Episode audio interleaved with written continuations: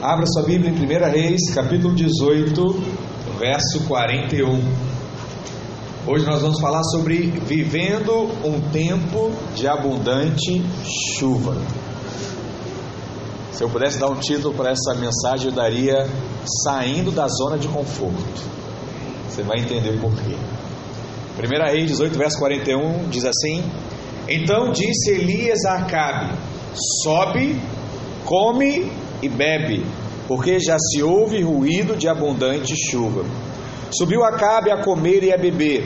Elias, porém, subiu ao cimo do Carmelo e, encurvado para a terra, meteu o rosto entre os joelhos e disse ao seu moço: Sobe e olha para o lado do mar. Ele subiu, olhou e disse: Não há nada. Então lhes disse Elias: Volta, e assim por sete vezes. A sétima vez, eis que se levanta do mar uma nuvem pequena, como a palma da mão do homem. Então disse ele: Sobe e dize a Acabe: Aparelha o teu carro e desce, para que a chuva não te detenha. Dentro de em pouco, os céus se enegreceram com nuvens e vento, e caiu grande chuva. Acabe subiu ao carro e foi para Jezreel. Vamos orar mais uma vez, Pai, em nome de Jesus. Toma a tua palavra nessa manhã, fala ao nosso coração, desperta em nós a tua vontade, o teu querer, em nome de Jesus. Amém. Glória a Deus. Irmãos, nós já lemos esse texto pelo menos umas três, quatro vezes em mensagens esse ano. E um simples, um simples texto traz diversos significados.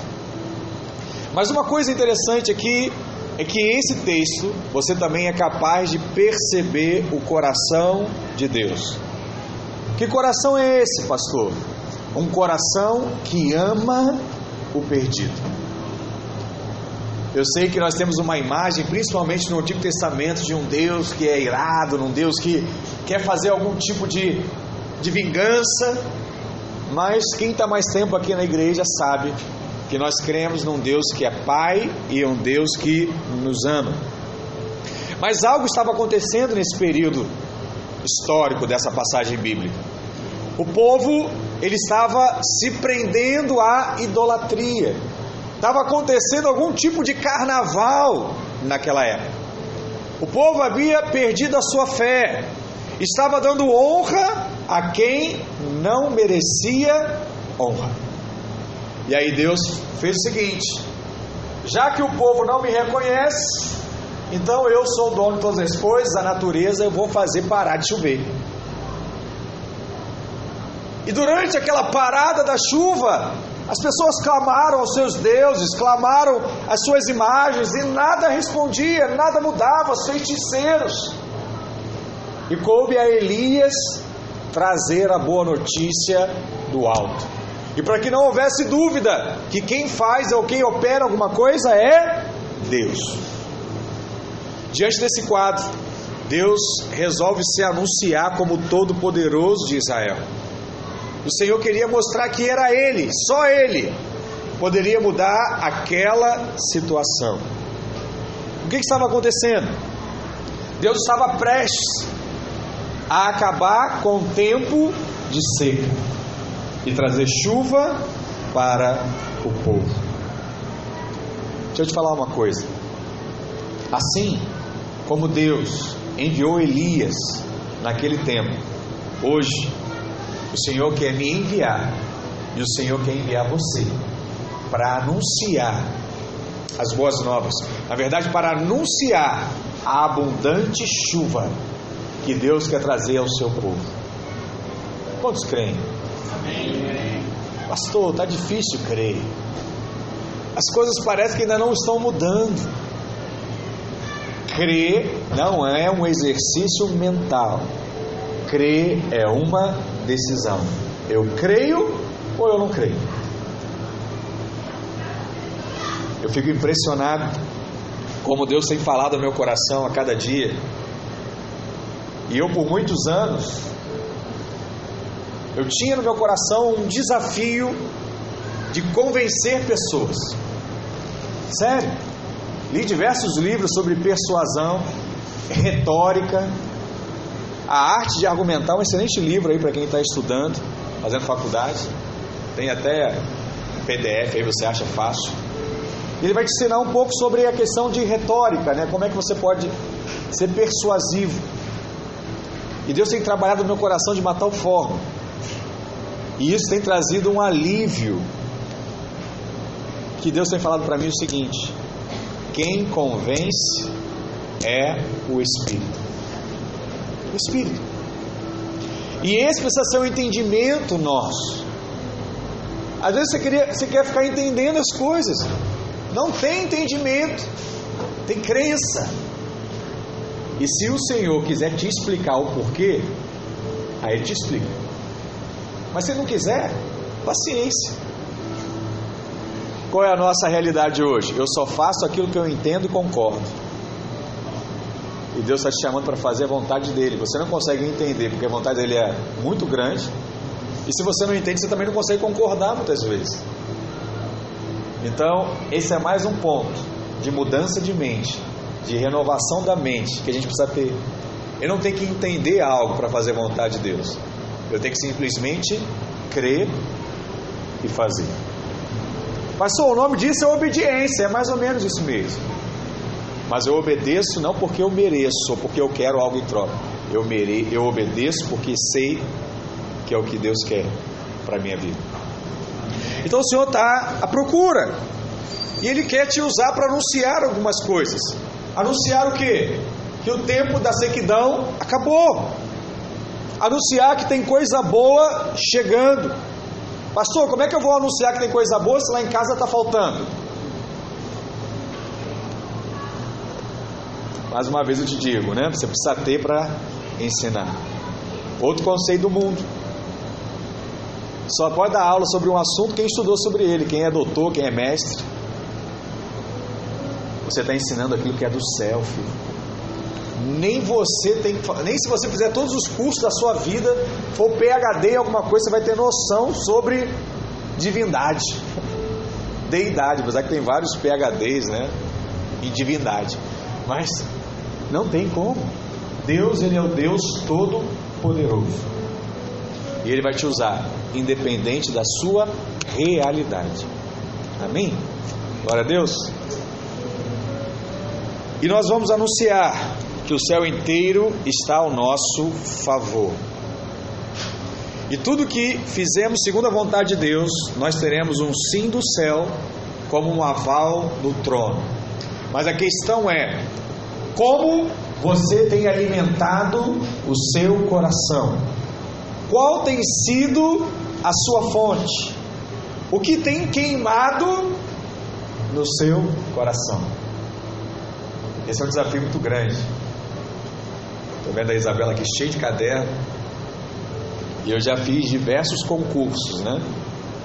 E o maior desafio para mim era estudar, ter o foco para passar na prova e ter foco em Deus. Volta e meia eu ficava meio, meio torto.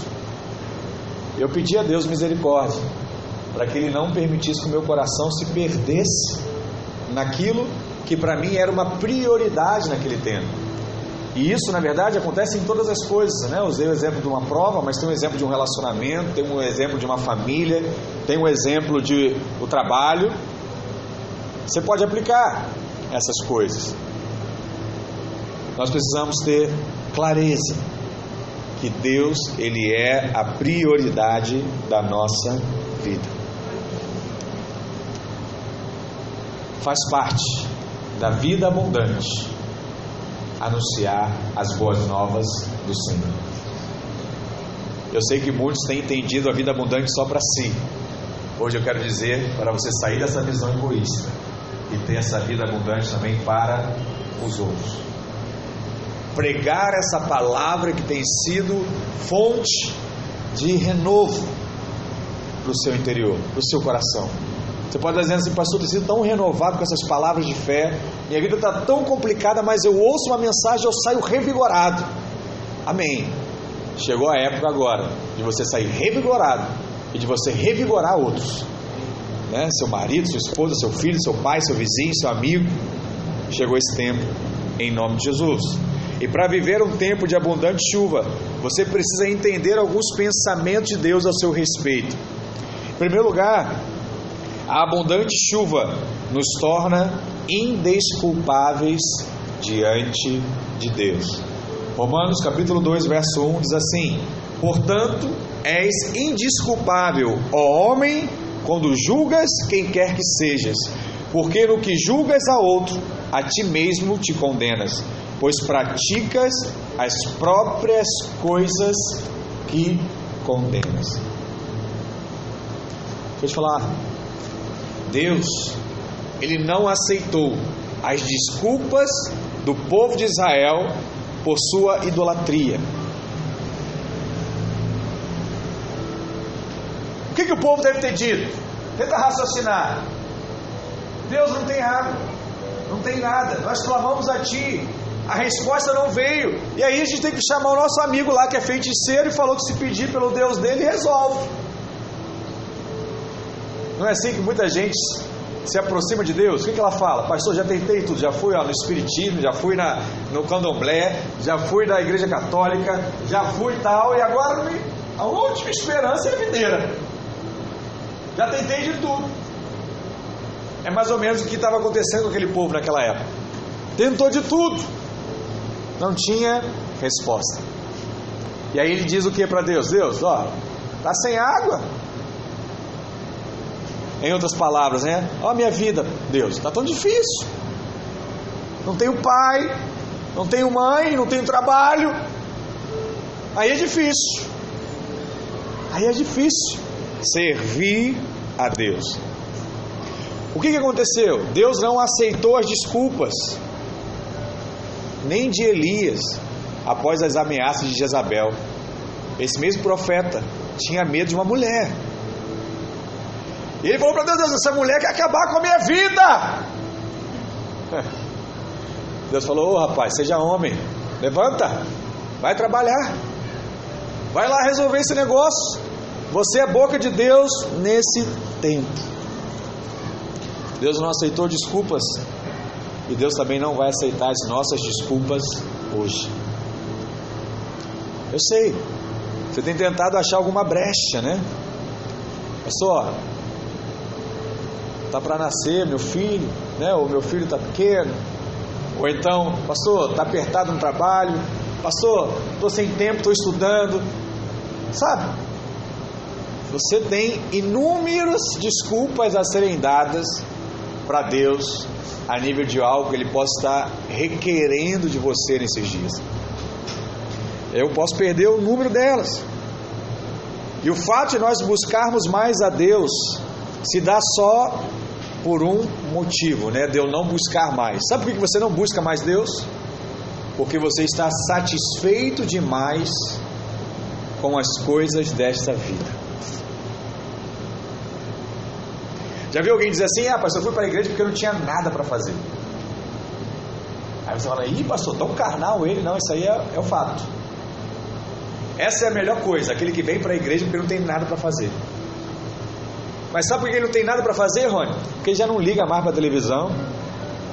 Ele não liga mais para ficar de papo furado. Ele não liga para ficar a madrugada toda acordado jogando. Aí ele fala assim: ah, acordei 6 horas da manhã, pô, não chega a hora do culto. Pô, estou angustiado já. Quero ir para a igreja, vamos embora. Vamos chegar cedo lá, vamos ajudar o pastor.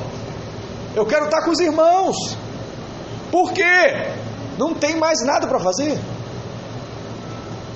Eu brinco com o pessoal, né? Mas eu falo para minha esposa, tem sábado a gente não tem nada para fazer. A gente inventa. Vai visitar alguém, vai fazer uma programação. E às vezes alguns irmãos falam assim, pastor, você não tem nada para fazer, não? Tem família, tem que arrumar a casa, pô, tem que fazer tal coisa. Eu falei, é, não tenho nada para fazer. E quando a gente não tem nada para fazer, a gente quer estar junto. A gente quer ser igreja. A gente quer ter comunhão. Que que tinham, sei lá, 200 jovens lá ontem, de 8 da manhã até 11 horas da noite? Nada para fazer. É, às vezes a, a verdade constrange, né? Choca. Ah, pastor, achei que o pessoal estava lá para buscar a Deus. Não. Se o cara fosse fanático no Flamengo, tivesse o ingresso do jogo, ele ia pro jogo. Acredita em mim, ele ia. Pastor, mas aí o senhor está julgando? Não, é fato, irmão. Se ele tivesse ganhado uma viagem para ir para fora do país, sábado, ganhou uma viagem para tomar um cafezinho lá em Santiago e voltar. Né? Três horas de voo de manhã, volta. Ele ia. Ele não ia para o culto. Porque ele tinha alguma coisa para fazer. Deixa eu falar algo para você. Deus está usando aqueles que não têm nada. Sabe? Você está lá, se colocando diante de Deus. Algumas pessoas não respondem a Deus porque amam mais os seus projetos pessoais, amam mais a vida dessa terra do que as coisas do céu. Eu tenho uma mensagem que fala sobre isso, sobre a descrença na volta de Cristo. Já compartilhei isso lá na época que eu estava lá nas Américas. Você já não acredita mais que Jesus vai voltar, então você fica vivendo a vida, vamos ter que viver. É, não sei se ele vai voltar na minha geração, eu vou vivendo. Mas se eu soubesse que ele voltaria semana que vem, eu estava mais acelerado. Eu estava mais agitado. Deixa eu te falar, infelizmente, não são poucos os que estão se perdendo porque estão amando mais o presente século do que ao Senhor. As Escrituras dizem que nos finais dos tempos o amor de muitos se esfriaria. Esse é um fato.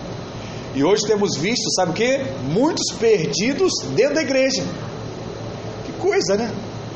A pessoa está dentro da igreja, mas ela está perdida. Preocupado com dinheiro, roupa, viagem, passeio, jogo, torneio, tudo isso, lazer. E é por isso que a Bíblia diz que onde está o seu tesouro, aí de fato está o seu coração.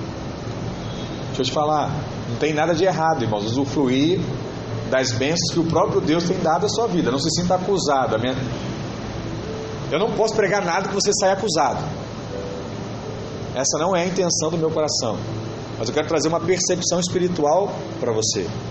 A questão não é fazer todas as coisas. A questão é qual a prioridade da sua vida. Eu não sei quantos conseguem entender isso. É a prioridade. Você pode almoçar fora, num restaurante. Você pode almoçar fora, almoçando na casa de um irmão. Você pode trabalhar em algum lugar para ter um recurso. Você pode chamar alguém para vir na sua casa para você trabalhar e fazer o melhor. Deus tem operado essas coisas. Ontem mesmo nós estávamos o quê? O dia todo no prédio da igreja lá em Acarapaguá. No final da noite, chegaram três peixes desse tamanho. Jacó pescou e trouxe os peixes. Pescou sete peixes, me deu os maiores. Eu falei, Deus, por que, que eu fiz para merecer isso? Nada. Não saí de casa na chuva para pescar, não entrei na água gelada, não fiz nada. O peixe está lá. Agora a gente precisa fazer uma coisa, meu irmão, para comer esse peixe.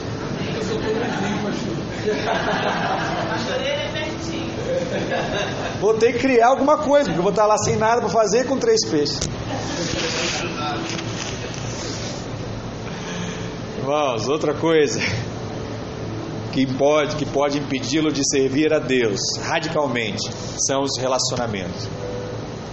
Jesus nos coloca em xeque quando diz que se alguém decidir se envolver com Deus para valer, esse momento terá de decidir a quem você vai agradar. E Jesus coloca nessa lista as pessoas mais importantes da nossa vida: pai, mãe. Aquele que não negar o seu próprio pai, a sua mãe, tomar a sua cruz e me seguir, esse, né? Você sabe a continuação desses textos. O que, que Jesus quer dizer aqui? Ele não quer que você tenha relacionamento com seus pais? Claro que não. Você tem que honrar o pai, a Bíblia diz isso. Obedeça, honre, sirva.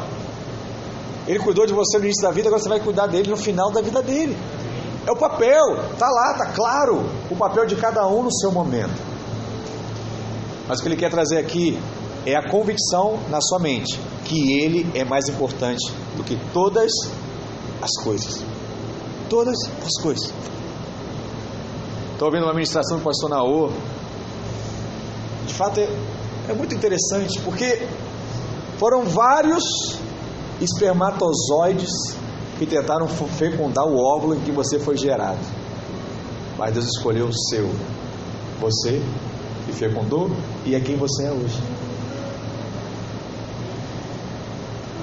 A vontade soberana de Deus existiu para que você viesse a esse mundo e tivesse um propósito, um querer, um desafio da parte de Deus. Deixa eu falar algo para você. Você não pode sair desse lugar nessa manhã sem dar uma resposta a Deus. Você precisa dar uma resposta a Deus hoje. Algo Deus está falando no seu coração. Algo Deus está agindo no seu espírito enquanto nós estamos pregando. Porque a palavra ela não volta vazia. E é algo que precisa acontecer. Lembre-se, não adianta dar desculpas, porque o Senhor não irá aceitar, pois somos indesculpáveis diante de Deus. Sabe por quê? Porque nós conhecemos a verdade. Você recebeu essa mensagem hoje. Não tem como dizer que não sabia. Eu reforço: até onde você está disposto a responder a Deus nesse tempo e nessa geração. Fala assim, meu Deus, fala comigo, no meu espírito, em nome de Jesus. Em segundo lugar, a abundante chuva nos torna responsáveis diante de Deus. O fato de nós sermos abençoados gera em nós uma responsabilidade diante de Deus. Que responsabilidade é essa? Se você é abençoado, tem um propósito. Ou você acha que Deus te abençoou para o seu simples conforto, te deu uma televisão de 90 polegadas, um sofá que faz massagem, para você deitar nele e ficar vendo lá televisão o dia todo. Não foi. Se o seu entendimento é esse, Deus não vai te dar nada que vai tirar, ele, tirar você do propósito. Aí você diz assim, pastor, eu queria tantas coisas. Deus quer dar. Mas o que precisa mudar antes? Minha mentalidade. Se eu não mudar a minha mentalidade, ele não vai dar. Porque ele sabe, se ele der, vai te afastar dele. Nós somos responsáveis diante do Senhor. Precisamos então preservar o testemunho do favor de Deus sobre nós. E é evidente que nós temos algo que os outros não têm. Isso gera em nós o que? Uma grande responsabilidade. Uma frase que eu ouvi diversas vezes, eu vejo que, é, eu vejo que ela é correta. Criança não cuida criança. Você não pode ter uma criança cuidando da outra. Você tem que ter lá um adulto. Por que, que tem que ter um adulto? Porque precisa ter responsabilidade. Alguém mais velho tem que se tornar responsável pelo mais novo. E duas crianças não têm ainda responsabilidade. Nós tentamos, eu e minha esposa, criar isso. A gente chega aqui pela manhã e fala: Guilherme, você monta o som e Bia coloca os envelopes de oferta nas cadeiras. Estamos tentando desde cedo criar o que neles? Responsabilidade. O meu de nove já faz, a minha de sete ainda tem que lembrar ela, filha, vai lá. Já vou, pai, filha, vai lá. O que, que você está ensinando aí quando você diz para um filho seu, né? Vai comprar pão, vai fazer alguma coisa? Você está gerando nele o que? Responsabilidade. Então, quando você recebe a palavra de Deus e tem o entendimento que você já tem hoje, o que, que você tem sobre a sua vida? Responsabilidade. Eu não sei se você tem percebido, mas nós estamos vivendo em um tempo muito precioso do mover de Deus. Há três semanas atrás, três estádios de futebol estavam lotados de jovens que a própria mídia teve que falar sobre o assunto. E sabe qual era o tema do evento?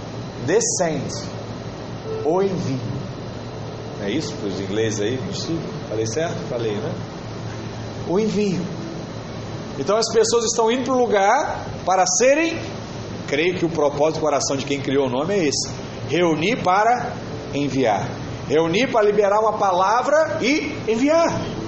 Enviar. O que Deus quer para nós hoje? Nos enviar. Enviar para fora da sua casa para você fazer uma reunião de célula, enviar para a sua rua para você conversar com o vizinho, enviar para o curso para você evangelizar no curso. Ontem alguém testemunho de uma, uma jovem que começou lá com sete pessoas falando de Deus na sala e na foto já tinha mais de 30. O que, que ela entendeu? A responsabilidade de ser enviada. E o campo é qualquer campo. Nós temos visto aqui, né, de uma só empresa, veio a funcionária, a gerente, o chefe, daqui a pouco veio o dono. Daqui a pouco veio o dono. Sabe qual é o sinal disso? Descende. O povo foi enviado. As coisas estão acontecendo, irmãos, eu nunca vi isso. Nunca vi.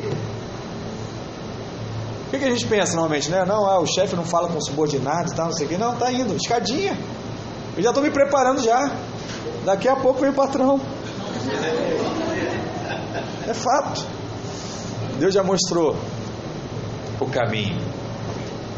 Eu quero reforçar para você. No Brasil, nós estamos vivendo dias de oportunidade. Cadê o pessoal da célula Cairós? Amém? Estamos vivendo o de Deus. Nós temos a salvação. Diga amém. amém. Nós temos o perdão de Deus. Diga aleluia. aleluia. Nós temos a provisão de Deus. Tudo isso. Temos a prosperidade do Senhor sobre nós. Já estamos desfrutando o melhor de Deus em nossas vidas. E agora temos o que? A responsabilidade de voltar e anunciar as boas novas aos que estão perecendo debaixo do cerco de Satanás. Tem gente que ainda não ouviu isso. Tem gente ainda que não experimentou daquilo que você está experimentando hoje. Sabe, aquilo que te dá um arrepio, aquilo que te enche o coração, aquilo que te faz chorar, aquilo que te traz a alegria em saber que você está em meio ao caos, mas a mão de Deus está te guardando. Enquanto você tem isso, você não toma remédio. Quem não consegue perceber isso tem que tomar remédio, tem que ir no médico, tem que se resolver.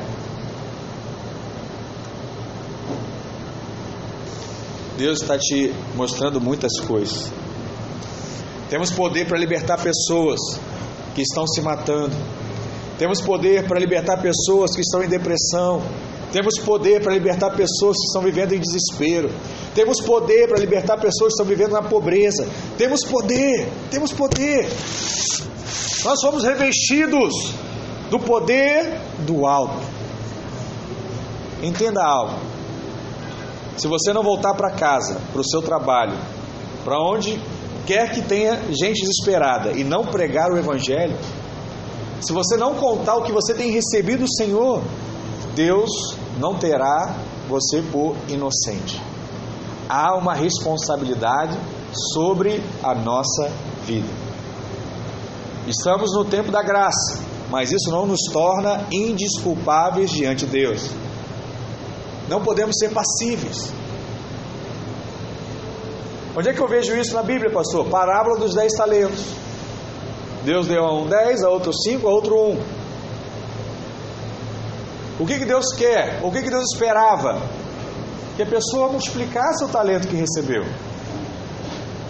Mas teve um que disse o que? Não, meu Deus é muito severo, eu tenho medo dele, eu vou esconder para que ninguém roube, e quando ele voltar eu devolvo.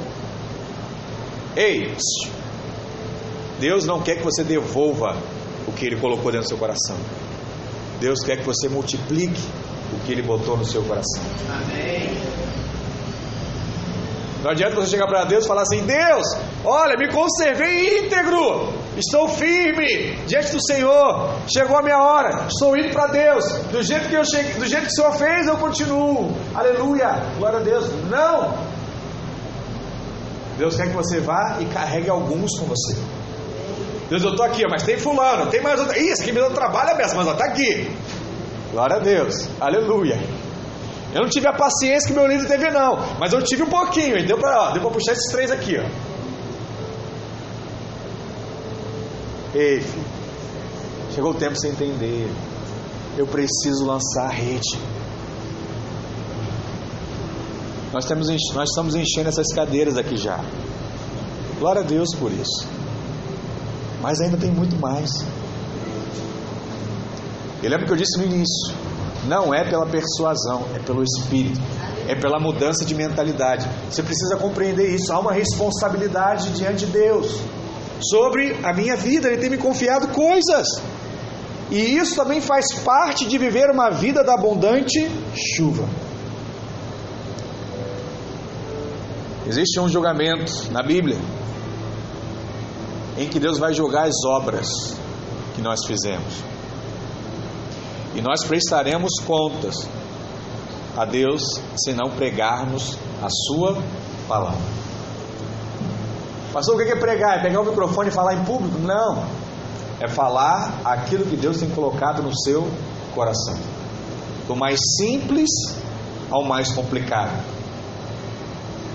De você olhar alguém que está lá cabisbaixo e falar assim: meu irmão, sabe é você vai pregar o Evangelho? Meu irmão, você está aí, aconteceu alguma coisa? Ah, não quero falar. Tá bom, posso te dar um abraço? Eu quero dizer que algum tempo atrás eu andava muito cabisbaixo, mas eu conhecia Deus. Ele tocou meu coração e alguém me deu um abraço. Eu quero dar um abraço em você também, eu posso? Passou aqui pregação simples. Não, essa aí muda vidas. Muda vidas. Sabe o que a pessoa vai, vai testemunhar? Nunca me senti tão amada assim por alguém. Às vezes não teve solução, mas ela sentiu o conforto do Pai. Deus não tem nos chamado para isso. Temos a palavra, temos as estratégias, né? A casa de paz, diversas outras. Temos material, tem diversos livros, tem diversas pregações, você pode ouvir, você pode indicar podcast, você pode fazer um milhão de coisas. Um milhão de coisas. Temos ousadia. Se nós não falarmos para esta cidade que há um Deus que pode mudar a sua história, nós não teremos tido como inocentes diante de Deus.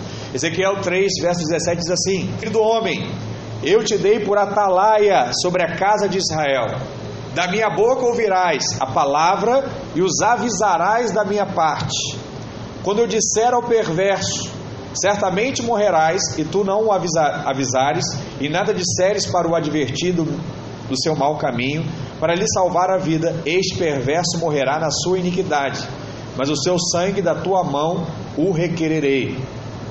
Mas se avisares o perverso, e ele não se converter da sua maldade, do seu caminho perverso, ele morrerá na sua iniquidade, mas tu salvaste a tua alma. Também quando o justo se desviar da sua justiça e fizer maldade, e eu puser diante dele um tropeço, ele morrerá, visto que não o avisaste, no seu pecado morrerá, e suas justiças que praticara não serão lembradas, mas o seu sangue da tua mão o requererei. No entanto, se tu avisares o justo para que não peque, e ele não pecar, certamente viverá, porque foi avisado e tu salvaste a tua alma. O que ele está dizendo aqui nesse texto? Você precisa avisar o irmão, não convencê-lo, porque quem convence é o Espírito. Mas você precisa dizer para ele, filho, esse caminho que você está andando aí é um caminho tortuoso. É um caminho que não combina com você. Pastor, mas se eu disser isso para ele, ele vai ficar chateado comigo. É, é assim. É assim que o mundo tem agido. Agido, né? Não fala nada para ninguém ficar chateado, eu fico bem com todo mundo.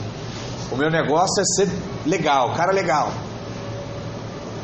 Eu estou lendo um livro do John Bever, na verdade eu li dois livros esse ano dele, A Isca de Satanás e De Deus ou do Bem. E ele diz que um dos problemas dele é a mesma coisa que o pastor Ricardo fala. Ou você gosta dele, ou você odeia ele. Não tem meio termo. E cada vez mais eu percebo que grandes homens de Deus têm essa característica. Ou a pessoa gosta de você, ou a pessoa não gosta de você. Qual é o problema hoje? Ser aceito. E para você ser aceito, você deixa de dizer algumas coisas.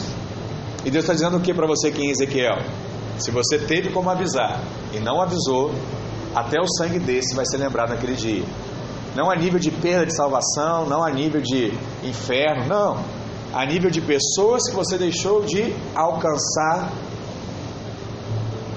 pelo desígnio que Deus te deu nesse tempo. Isso é muito sério. Talvez você olhe para esse texto do Antigo Testamento e fale assim, pastor, mas naquele tempo Deus escolhia alguns para falar. Verdade. Aqui foi Ezequiel, no texto que nós usamos no início foi Elias. Qual é a diferença do Antigo Testamento para o Novo? É que no Antigo, Deus escolhia alguns, porque Ele não habitava nos homens. Ele vinha e falava. E nós hoje? Deus vem e fala ou Deus habita? Se Deus habita em nós, é porque todos nós fomos chamados para anunciar as boas novas do Senhor. Essa responsabilidade é muito grande. E Deus está te mostrando o caminho. Se você pregar o Evangelho e ele não ouvir e morrer em pecado, você está livre.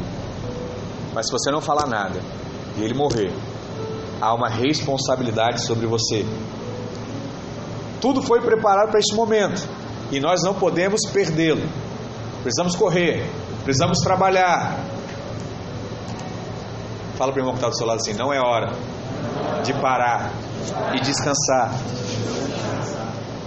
Você precisa entender o momento que nós estamos vivendo, irmão. O que você está vendo aí na televisão? Homicídio, tráfico de drogas, corrupção, movimento gay, protestos, epidemias. Tem um tal do vírus aí que está matando um montão de gente. Como dizia a mãe do Alexandre, né? Deixa para descansar o dia que você for lá para cima. Vai chegar um dia que você vai descansar, filho. Ou vai trabalhar, vai fazer a obra, que é a melhor coisa. Vai chegar à noite, vai dormir, vai pegar no sono, que é uma beleza. Não tem dificuldade nenhuma de dormir, irmãos. Eu deito e logo pego no sono. Todo lugar é propício à pregação do Evangelho. E você não precisa ter um chamado de pastor de tempo integral para pregar a palavra. Eu creio que todos nós foram, fomos salvos, fomos chamados por Deus para alguma instância pregar as boas novas do Evangelho. Sabe o que eu quero? Botar uma indignação no seu coração. Em que você fala assim, nessa semana você não vai conseguir não pregar para alguém. Sei o que vai acontecer contigo. Você vai chegar no trabalho e você vai olhar aquele rapaz. Eu lembro quando eu trabalhava com jovens e o jovem falava assim, pastor, ah, eu tenho vergonha, ninguém fala comigo. Eu não sou o mais, mais legal da sala. Aí eu falei para ele: ó, toda sala tem um que ninguém gosta. Toda turma tem um lá que é mais devagar, mais lentinho, né, tem a sua dificuldade. Todo, toda sala tem. Vai nele. Aí não, né, pastor? Aí vai queimar meu filme. Eu falei: é, vai nele. Esse eu tenho certeza que vai parar para te ouvir. E é esse que, se não ouvir a mensagem, pega uma arma e mata todo mundo da sala. Sabia? É esse. Se todos os irmãos da igreja tivessem ouvido essa mensagem, tivessem aplicado, não teria tido todas essas mortes que teve nos Estados Unidos, que é mais comum o porte de arma. Não teria. Porque alguém teria pregado para ele antes de ele decidisse entregar a sua própria vida. Estou te dizendo, te dando só uma dica. Amém? Isabela, essa semana lá no curso, você vai ver lá, aquele mais esquisito. Né? Aquele, como o pastor Ricardo falou ontem, se veste com a roupa lá do Fandangos, né? Do espantalho. Não tem, sempre tem um lá, vai, vai ser ele. Você vai chegar lá e falar, irmão, tudo bem? Que roupa interessante. Deixa eu te falar uma coisa. Está estudando o quê? Amém. Fala para o irmão que está ao seu lado. Este é o momento de oportunidade. A chuva abundante vem, mas junto, mas junto com a chuva há uma responsabilidade sobre nós. Amém? Há uma responsabilidade. E por fim, em terceiro lugar, a abundante chuva também traz oportunidades. Existe um texto aqui que eu vou falar para vocês. Esse texto é o texto da minha vida. Amém? está no meu trabalho, está em tudo que eu posso botar uma frase, está essa frase aqui. Eclesiastes 9, verso 10. Olha o que diz. Quem não quem tiver a Bíblia e quiser marcar, esse é o texto, irmão. Se você colocar lá no seu quadro, no espelho, na Bíblia, ler todo dia, declarar. Diz assim: sendo assim, tudo quanto vier a mão para realizar, fazei-o com o melhor das tuas forças. Porquanto para o Sheol, a sepultura, para onde vais, não há atividade, trabalho, reflexão, planos, conhecimento, saber, nem nada. Sabe o que está dizendo aqui? Se o seu líder te pedir, me ajuda em tal coisa, o que você vai dizer para ele? Hã? Fala. Pode contar comigo. Amém? Pode contar comigo. Quando é que você vai dizer não? Quando você falar assim, ó, não tenho força para isso. Mas quando você não tiver força, o que você vai fazer? Hã? Você vai clamar Deus, me dá essa força. Me dá essa força. Você sabe qual foi o momento na minha vida mais difícil? Foi quando eu me converti, e eu me converti com uma pregação em sala de aula. Você tem noção disso, né? Eu até ter falado isso ontem, mas não deu tempo, tanta coisa. Mas eu me converti através de uma pregação em sala de aula. O aluno pedia à professora cinco minutos e ele falava um texto e declarava uma sala de aula. E depois de três meses convertido, eu passei pela experiência mais difícil da minha vida. O rapazinho veio para mim e falou assim: Olha, Eduardo, amanhã é você. Eu falei: Eu? Eu não dou conta. Eu não sei. Eu não quero. Não vou fazer. Ele falou assim: Rapaz, mas é só ler um texto, olha lá como Fulano faz todo dia, faz igual. Eu dou o texto, você fala, eu não consigo, eu não consigo, eu não consigo, eu não fiz. E eu chorei a semana toda. Por quê? Deus me deu a oportunidade e por conta da vergonha eu deixei de fazer. Então, no momento da minha vida, eu tomei a decisão. E é sobre essa decisão que eu caminho até hoje. O que vier, eu faço. Se eu não tiver força, Deus me capacita. Então eu faço. Ontem os meninos estavam mexendo comigo lá, falaram assim, pô, pastor está aqui o tempo todo esperando um, espacinho para pregar. É, peguei a última mensagem. Mas falei. Porque esse é um outro princípio que eu aprendi. Tenha sempre uma palavra. Você não sabe para quem você vai dizer e quando vai usar, mas tenha sempre uma palavra no seu coração. E não sobre algo que ninguém nunca viu, mas sobre algo que tem queimado em você. Sempre tem. Então, oportunidades surgem. Olha outro texto, Romanos 13, verso 11. Olha o que diz aqui: Fazei desta maneira, discernindo o tempo em que vivemos, pois já é hora de despertarmos do sono, porque agora nossa salvação está mais próxima de quando cremos. Romanos 13, 11. Gálatas 6, 10. Sendo assim, enquanto temos oportunidade, façamos o bem a todos, principalmente aos da família da fé. Colossenses 4:5. Portai-vos com sabedoria para com os que são de fora. Aproveitai ao máximo todas as oportunidades. Vamos ler todos juntos esse texto? Um, dois, três. Portai-vos com sabedoria para com os que são de fora. Aproveitai ao máximo todas as oportunidades. Amém? Que coisa preciosa. Você tem aproveitado de fato todas as oportunidades da sua vida? Você tem vivido isso na sua essência? Para o filho dentro de casa, para o chefe, para aquele que trabalha ao seu lado, para aquele que tem passado por algum tipo de limitação. O peso hoje. Você tem aproveitado essas oportunidades da parte de Deus?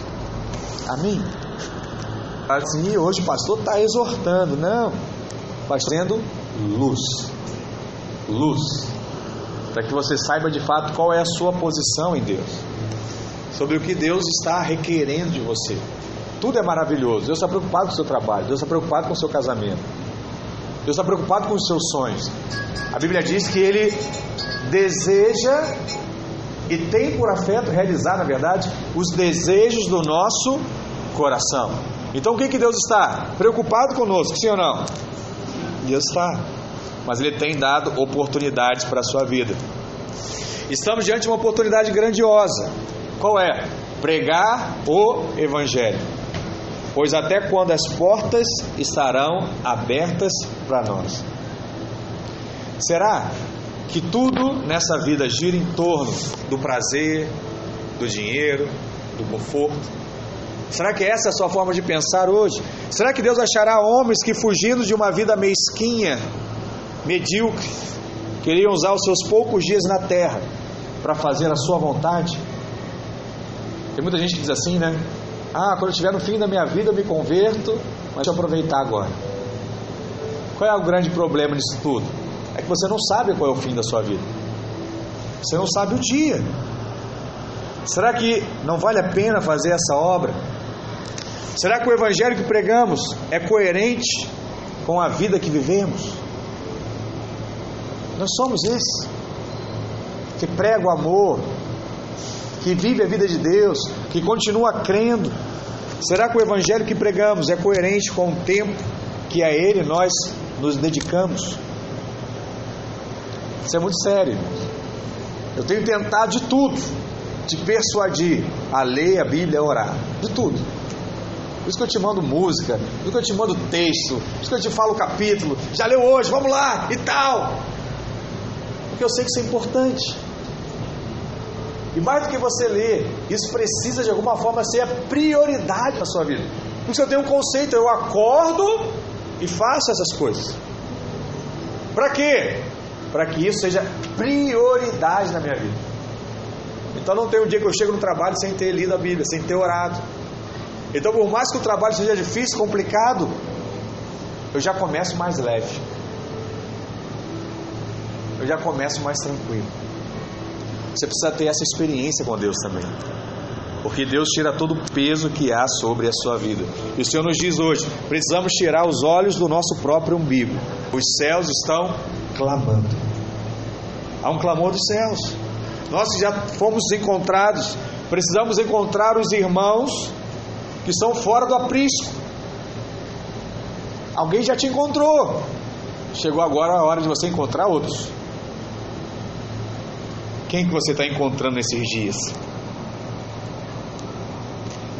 É tempo de você desagradar a si, desagradar os homens, para agradar a Deus. Amém. Há muito tempo atrás, um pregador muito famoso, né, faleceu há pouco, Reinhard Bonk, ele fez uma, uma conferência aqui no, no Brasil e ele já salvou milhares e milhares de pessoas, principalmente no continente africano. Ele veio no Brasil e ele fez uma campanha para atrair as igrejas para irem participar dessa reunião dele lá de curas e milagres. E ele mandou um pregador dele em cada igreja. Eu achei muito interessante que esse pregador dele foi lá, apresentou o material dele, falou sobre o evento. E ele terminou a mensagem. No meio da mensagem, ele falou assim: Irmãos, quantos aqui que já ganharam uma vida para Cristo? Sabe, com, com aquele peso de que ele está fazendo o caminho correto. Irmão, sem brincadeira, todo mundo que estava na reunião levantou o braço. Aí o que ele fez? Irmãos, quem aqui que nos últimos cinco anos ganhou alguém para Cristo. Aí ele olhou para um lado, olhou para o outro e continuou. Quem aqui que no último ano ganhou alguém para Cristo? Irmão, a maioria levantou a mão. E ele começou a ficar em choque. Aí ele disse assim: Irmãos, quem aqui que no último mês ganhou alguém para Cristo? Mais da metade levantou a mão. Aí falou: Irmãos, eu vou parar de pregar e vou embora. Porque vocês são melhor que a gente. Vocês já entenderam tudo isso. Vocês estão vivendo para salvar vidas. Na verdade, me dá o nome de cada um de vocês que eu vou espalhar pelas igrejas para vocês darem um testemunho. Para me ajudar aí nesse desafio. Mas vocês já entenderam tudo. Mas essa pergunta é interessante. Você já refletiu sobre isso, né? Você já ganhou alguém para Cristo? Esse é o mínimo, né? Assim como alguém te levou para Deus, precisa levar alguém para Deus também. Mas não é levar só para o encontro. Porque levar para o encontro e falar assim, cuida, é mole, né? você vai levar e vai cuidar. Porque tem que tirar picho. Né? Tem que entrar naquelas crises. Ah, hoje eu não vou não. Ah, tô chateado com fulano. É, tudo, isso faz parte do pacote, está tudo no pacote. Só que sabe o que é interessante? Junto com o pacote vem o manual de instruções. E o manual de instruções é a Bíblia. Então lá diz, né? Quando dá defeito, liga e desliga. Aí na, o manual de instruções nosso, quando dá defeito, pede perdão. Né? Quando der defeito, ama mais. Se usar o manual de instruções, irmão, você não vai ter problema. O aparelho que você ganhou vai funcionar até o final. E vai ter vida longa. Mas esse é o desafio que Deus tem para nós. Né? E eu posso ir além, né? Você já ganhou alguém nesse último ano? Como o rapaz perguntou. Você ganhou alguém no último mês? Essa tem que ser a nossa caminhada dia após dia. Porque não existe coisa melhor. E eu falei isso ontem também. De você ver aqueles que você ganhou ou que você ajudou se tornando iguais a você. Falando com a mesma ousadia que você fala. Liberando a mesma palavra que você libera. Não deve ter alegria maior para o Alexandre ver o Cláudio, a Cátia aqui. Eu, eu acredito. Não deve ter. Né? O Camacho ver o Jonas, o Diógenes aí respondendo. Não deve ter nada melhor do que isso. Entende? E assim, né? O Marcelo vê lá, Felipe, o pessoal aí. Mesmo hoje, às vezes, sem ir buscar, não chegaram. Essa é o que? É a vida de Deus que está operando através de nós. E se cada um alcançar um aí até o final do ano, já não cabe mais na igreja. Já vamos ter um problema nesse prédio, vamos ter que ir para outro. Esse é o chamado de Deus para a sua vida. Não perca mais tempo. Use de todas as ferramentas que Deus deu para você, para que você possa cumprir o que está lá em Timóteo. Combati o bom combate, completei a carreira e guardei a fé.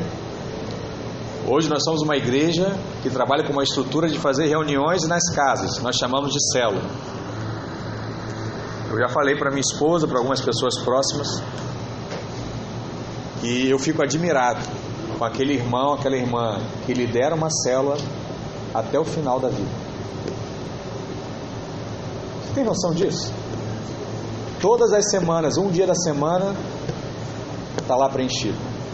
Faça sol, faça chuva, em tempos de festa, em tempos de tristeza, a reunião ela está lá acontecendo. Amém. Sem ter nada em troca. Muitos nunca vão ter nada em troca. Muitos não vão receber nem elogio. Está tudo guardado para aquele grande dia. Sabe quando você vai olhar para aquele irmãozinho e fala assim: rapaz, eu não imaginava que esse cara ia ser alguém tão grande de Deus. Eu achei que era o pastor lá de um milhão de pessoas. E aquele irmãozinho lá está no mesmo patamar. Ou está em outro patamar. O que, que você está percebendo aqui, irmãos? Que o Deus quer de você não é status. O que Deus quer de você é resposta. O que Deus quer de você não é que você seja muito rico. O que Deus quer de você é que você tenha recurso para fazer a obra dele. O que Deus quer de você não é que você se case com a pessoa mais bonita. Não, o que Deus quer é que você tenha uma mulher, um homem de Deus ao seu lado. É isso que Ele quer. Ele vai conduzir tudo isso. Porque se essas coisas acontecerem, você vai desfrutar da boa, perfeita e agradável vontade de Deus. E isso não é para aquele grande dia, isso é para hoje. Para hoje. Decida pelo Senhor. Amém? Vamos ficar de pé? Vamos orar?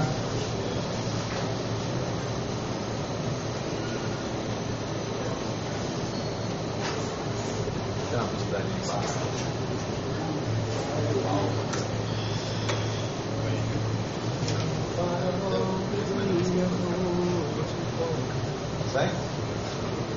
Nada. Amém? Feche seus olhos. Coloca a mão no seu coração e faça a sua oração hoje. Fala assim: Deus, o que, que o Senhor espera da minha vida? O que, que o Senhor quer de mim? Ou encargo que o Senhor tem colocado no meu coração nesses dias.